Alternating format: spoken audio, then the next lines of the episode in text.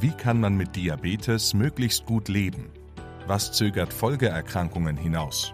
Und wie kann neue Technik bei all dem helfen? Im Diab Info Podcast teilen Menschen mit Diabetes ihre Erfahrungen. Wissenschaftlerinnen und Wissenschaftler geben Infos direkt aus der Forschung.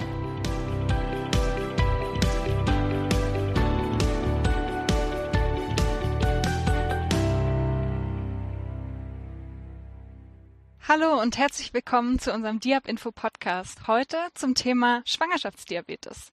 Mein Name ist Emily Jones und ich bin Wissenschaftsredakteurin bei Diab Info.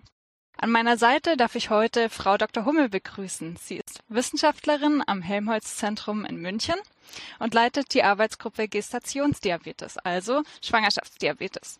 Und genau darüber wollen wir uns heute ja auch unterhalten. Hallo Frau Dr. Hummel und schön, dass Sie sich heute Zeit genommen haben. Hallo Frau Jones und vielen Dank für die Einladung. Starten wir doch einfach gleich mal los mit dem Thema Schwangerschaftsdiabetes und was es überhaupt ist. Was passiert bei Schwangerschaftsdiabetes überhaupt im Körper?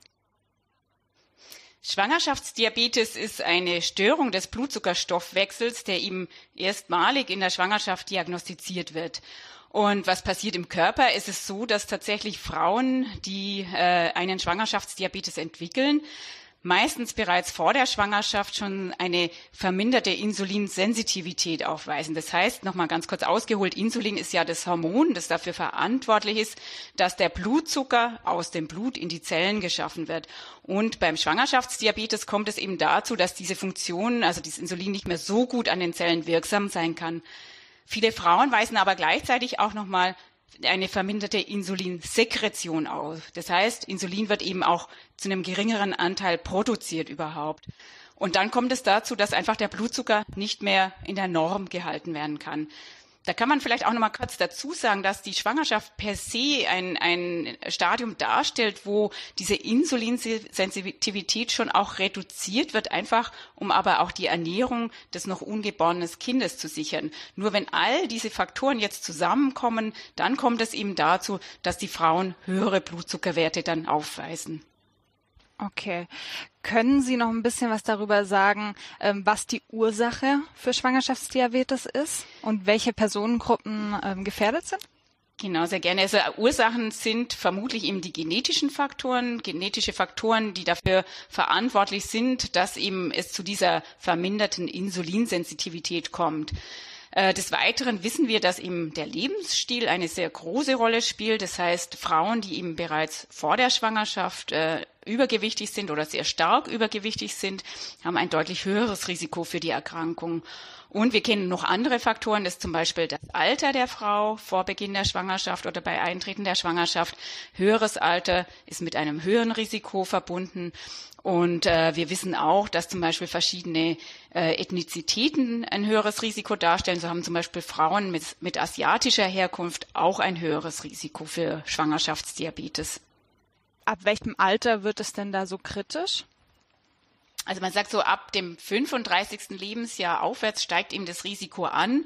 Wir haben ja auch tatsächlich zunehmend in den letzten Jahren einfach beobachtet, dass Frauen tatsächlich immer älter werden, wenn sie schwanger werden. Und es scheint tatsächlich mitverantwortlich dafür zu sein, dass wir immer mehr Fälle von Schwangerschaftsdiabetes auch in Deutschland und auch weltweit beobachten können.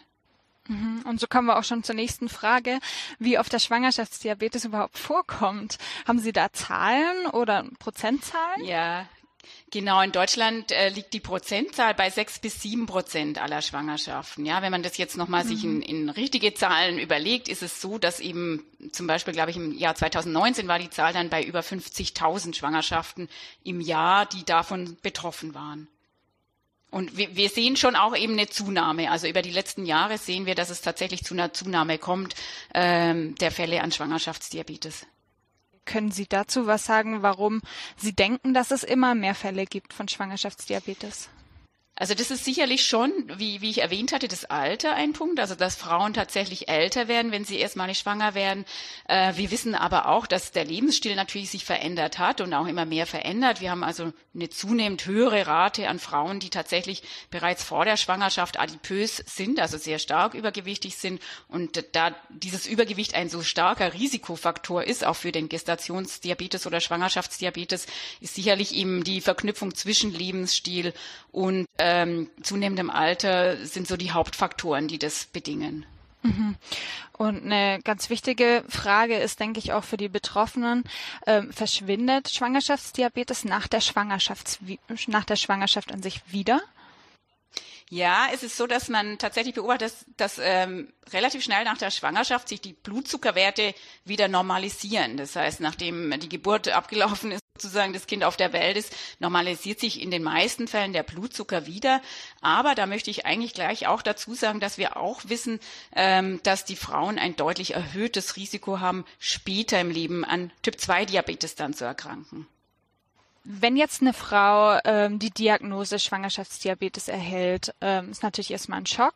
Was können Sie dieser Person raten? Ähm, was sollte sie jetzt wissen? Was sollte sie jetzt unternehmen?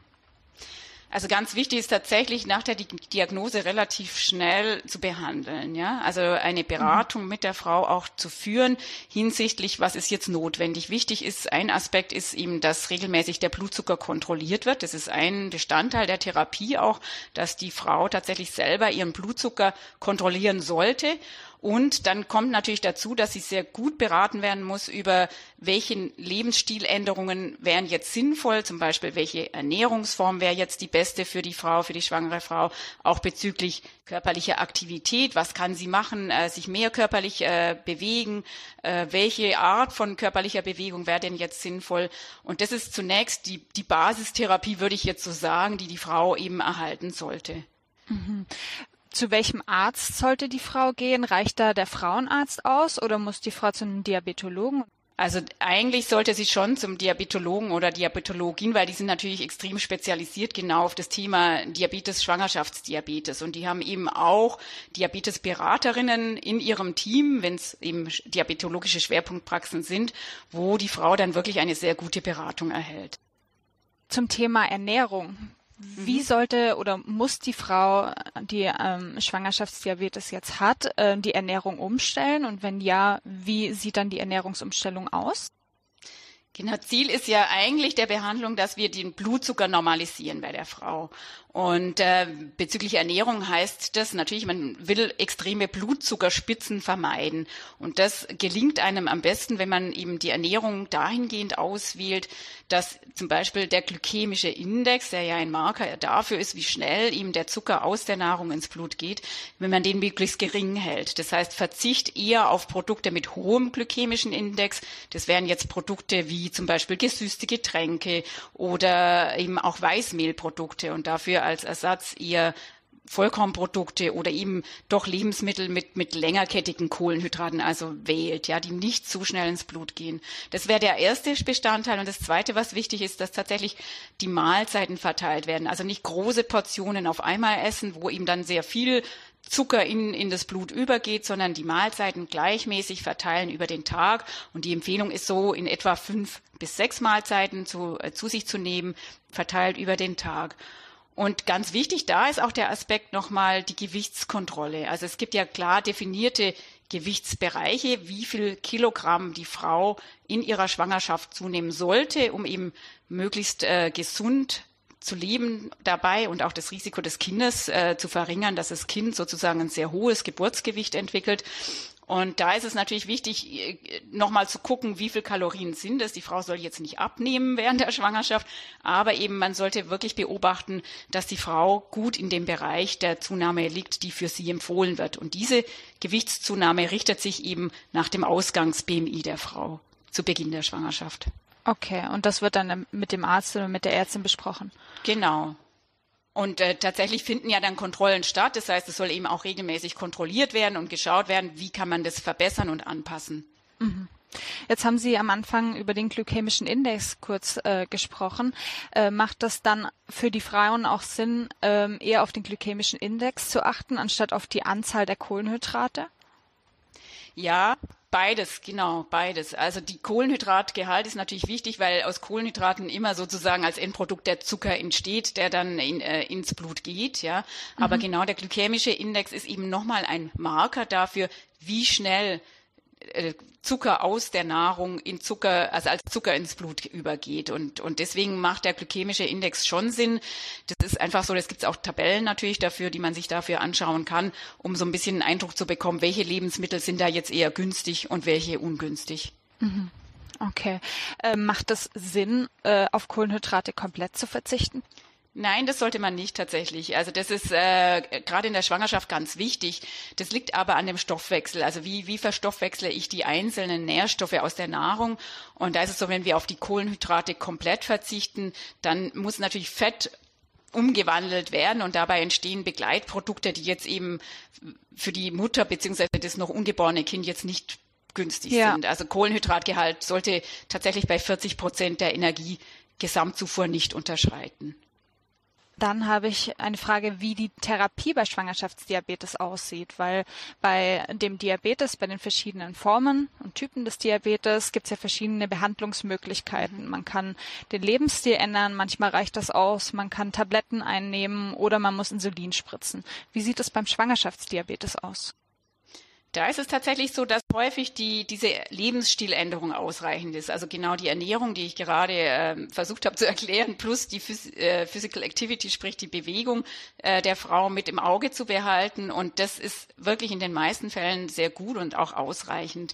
Es kommt aber, das sind ungefähr in Deutschland 10 bis 15 Prozent aller Frauen mit Schwangerschaftsdiabetes auch dazu, kann dazu kommen, dass eben diese Maßnahmen nicht ausreichend sind. Und dann muss Insulin gespritzt werden, zugegeben werden, um tatsächlich die Blutzuckerwerte zu normalisieren. Also sind Tabletten keine Option? In Deutschland sind Tabletten erstmal keine Option. In anderen Ländern tatsächlich gibt es die Option. In Deutschland ist es nicht in den Leitlinien so vorgesehen. Wie sieht es denn aus bezüglich der Blutzuckerkontrolle? Bekommen die Frauen mit Schwangerschaftsdiabetes ähm, ein Blutzuckermessgerät oder sogar einen Blutzuckersensor? Sie bekommen äh, in der Regel ein Blutzuckermessgerät und werden wirklich äh, angeleitet und trainiert sozusagen, dass sie das täglich überwachen zu Hause. Insbesondere dann natürlich, wenn Insulin dazukommen muss als Therapiebestandteil, müssen sie natürlich sehr gut überwachen, ähm, wie ist der Blutzucker vor der Nahrungszufuhr und danach. Also dass sie da tatsächlich auch die, die Insulindosierung gut äh, anpassen können. Also das tatsächlich äh, ein wichtiger Bestandteil äh, der ganzen Therapie des Gestations- oder Schwangerschaftsdiabetes ist die, die eigene Blutzuckerkontrolle zu Hause. Worauf sollte man denn nach der Schwangerschaft achten? Nach der Schwangerschaft ist es so, dass, wie ich gesagt hatte, die, die Blutzuckerwerte sich ja erstmal normalisieren in den meisten Fällen. Aber eben es besteht dieses sehr hohe Risiko der Frauen, dass sie tatsächlich später einen Typ-2-Diabetes entwickeln. Und das Risiko ist so, unsere Studie, die wir eben durchführen am Helmholtz-Zentrum, hat gezeigt, dass tatsächlich 60 Prozent der Frauen innerhalb 15 Jahre nach der Geburt einen Typ-2-Diabetes entwickeln. Und es gibt spezielle Empfehlungen zur Nachsorge. Das heißt, bereits sechs bis zwölf Wochen nach der Geburt sollte die erste Nachsorge stattfinden. Das heißt, äh, man geht zum Arzt und lässt tatsächlich die Blutzuckerwerte nochmal kontrollieren. Im besten Fall mit einem oralen Glukosetoleranztest. Um einfach zu überwachen, entsteht ein Typ-2-Diabetes. Und wenn ja, muss dieser natürlich rechtzeitig behandelt werden. Und äh, interessant ist tatsächlich, dass diese Nachsorge nur von ungefähr 40 Prozent der Frauen überhaupt wahrgenommen wird. Das heißt, wir haben wirklich eine hohe Rate an Frauen, die nach einer einem Schwangerschaftsdiabetes eben diese Nachsorgeuntersuchungen nicht wahrnehmen. Und das ist einfach nochmal so ein Appell an die Frauen, das wirklich zu machen und, und einfach frühzeitig zu erkennen, ob ein Typ-2-Diabetes entsteht. Was passiert denn, wenn, wenn die Frau nicht zum Arzt geht? Ähm, spürt man das, dass man ähm, Typ 2 Diabetes langsam entwickelt? Oder? Ja, das ist genau, das ist so ein bisschen der Punkt, dass man es eben nicht spürt. Ja, also das geht ja schleichend. Der Typ 2 Diabetes geht schleichend einher mit eben erhöhten Blutzuckerwerten, die aber tatsächlich langfristig einfach äh, die die Komorbiditäten, also einfach Komplikationen mitverantworten. Ja, und deswegen ist es so wichtig, tatsächlich dies regelmäßig zu untersuchen, um diesen schleichenden Prozess frühzeitig zu erkennen und dann eben auch zu behandeln. Wie gesagt, mitunter reicht auch hier dann wieder diese Lebensstilanpassung und Änderung äh, oder man kann dann eben doch mit mit äh, Medikamenten dagegen angehen und eben die Blutzuckerwerte normalisieren.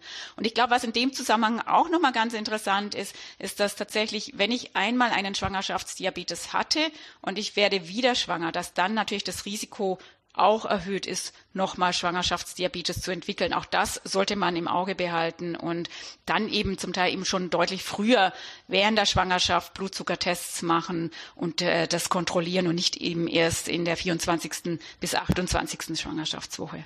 Mhm. Man kann sich dann auch sehr gut vorbereiten. Eigentlich ist es eine, ja auch was Schönes, in dem Sinn, wenn wir daran denken, dass wir, dass die Frau schon ein Risiko hat für den Schwangerschaftsdiabetes, dass sie sich darauf vorbereiten kann auf die zweite Schwangerschaft oder genau. auf die nächste und, und Schwangerschaft. Das, ich glaube, das ist so so auch ein ganz wichtiger Punkt, der ihm so wichtig wäre, dass wir bereits deutlich vor Eintreten der Schwangerschaft die Frauen erreichen und versuchen eben Lebensstilmaßnahmen umzusetzen, um eben möglichst gesund schon in die Schwangerschaft zu gehen. Ja, und mhm. das das wäre das, das das ganz große Ziel, ähm, wo natürlich der Punkt kommt, wie erreichen wir Frauen in diesem Alter, ja? Also das ist, ähm, wo, wo ist wirklich der, der Punkt, wo Frauen zum Arzt gehen, wo sie tatsächlich aufgeklärt werden können, was wäre wichtig jetzt zu beachten, bevor tatsächlich eine Schwangerschaft eintritt. Mhm. Es geht natürlich nicht nur um die Gesundheit der Frau, sondern auch um das, um die Gesundheit des Kindes. Richtig, genau.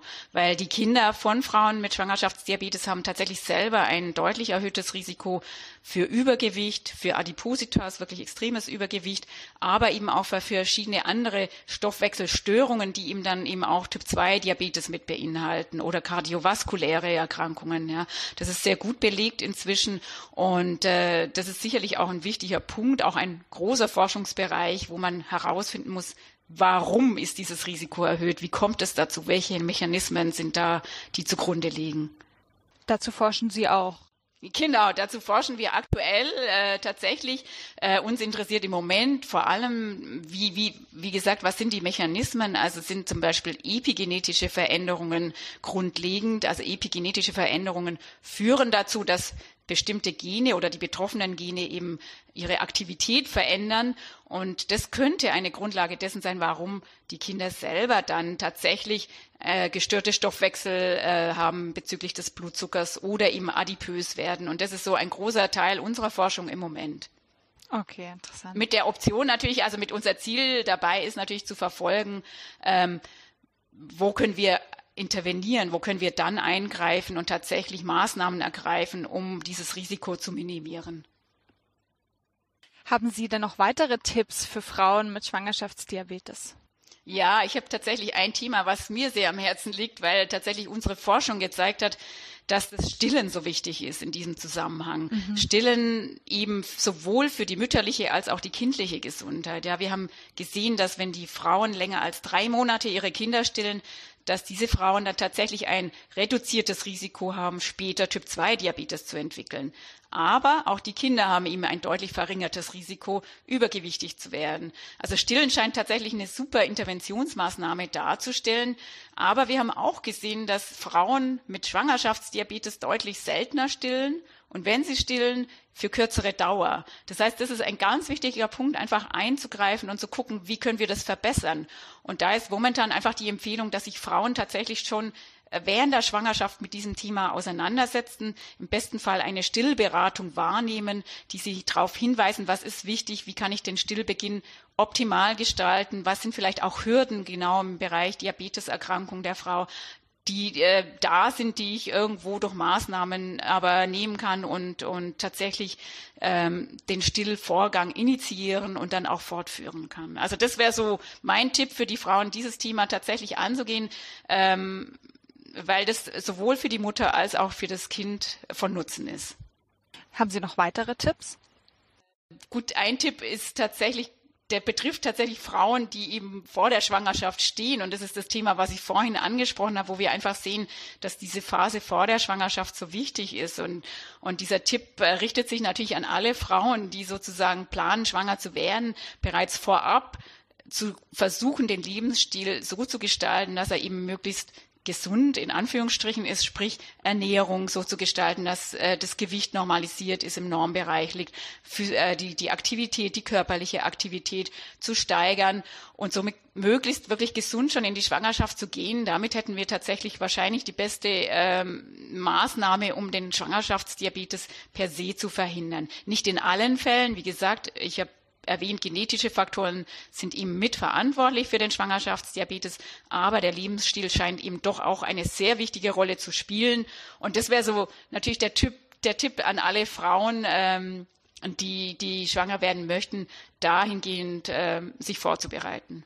Mhm. Wenn Sie von körperlicher Aktivität, Aktivität sprechen, wie würden Sie das genauer definieren? Wo soll die Frau anfangen? Reicht da normales Spazierengehen oder genau, muss man da gleich also, anfangen, Kraftsport zu machen? Oder? Nein, ich denke, wenn wir, vor allem wenn wir jetzt über die Schwangerschaft nochmal sprechen, ja, Aktivität während der Schwangerschaft, da ist es ja auch ganz klar, dass, dass eben Aktivitäten an die Schwangerschaft angepasst werden müssen, wie zum Beispiel Spazieren gehen, Nordic Walking, Wasser, Aquagymnastik, Aquaerobic, ähm, Radfahren, solange das eben noch geht, solange der Bauch noch nicht zu groß ist äh, und, und damit behindert wird das Radfahren.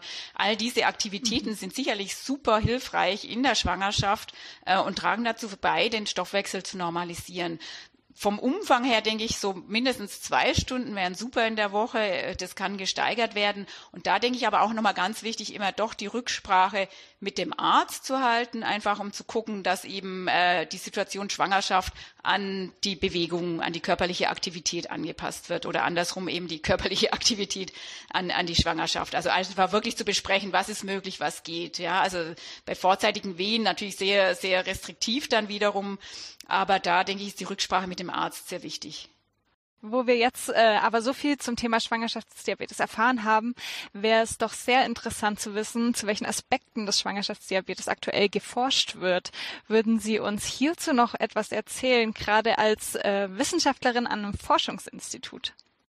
Genau, also tatsächlich beschäftigen wir uns und auch natürlich andere Arbeitsgruppen vor allem mit zwei Themen. Das eine ist, wie können wir Frauen, die einen Schwangerschaftsdiabetes hatten, tatsächlich ähm, bei denen, bei diesen Frauen das Risiko minimieren, dass sie später an Typ 2 Diabetes erkranken. Gibt es Interventionen? Auch hier wird sehr viel in, in Richtung Lebensstilmaßnahmen nach der Schwangerschaft geforscht. Wie können wir tatsächlich verhindern, dass die Frau nochmals äh, einen Schwangerschaftsdiabetes entwickelt in einer weitergehenden Schwangerschaft? Also diese Aspekte sind hier ganz interessant. Da gibt es auch medikamentöse Ansätze, also können nach der Schwangerschaft Antidiabetika Antibiotika tatsächlich hilfreich sein, um äh, die spätere Diabeteserkrankung der Mutter ähm, aufzuhalten oder eben das Risiko zu minimieren.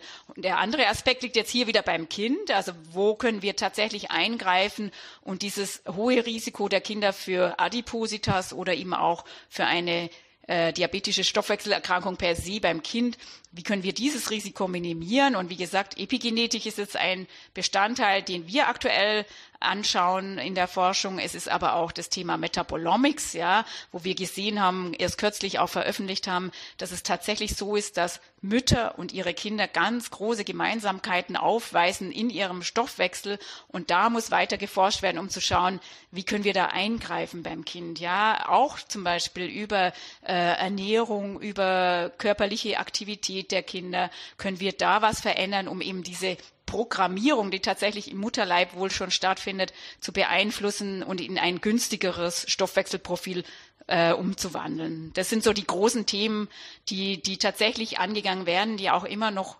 nicht ganz geklärt sind und wo sicherlich noch sehr viel Bedarf ist, um, um tatsächlich Wissen zu erlangen, um dann eingreifen zu können. Definitiv. Vielen lieben Dank, Frau Dr. Hummel, für das wirklich, für diesen wirklich spannenden Einblick auch in Ihre Tätigkeit und nochmal vielen Dank für das Gespräch. Ja, ich danke Ihnen.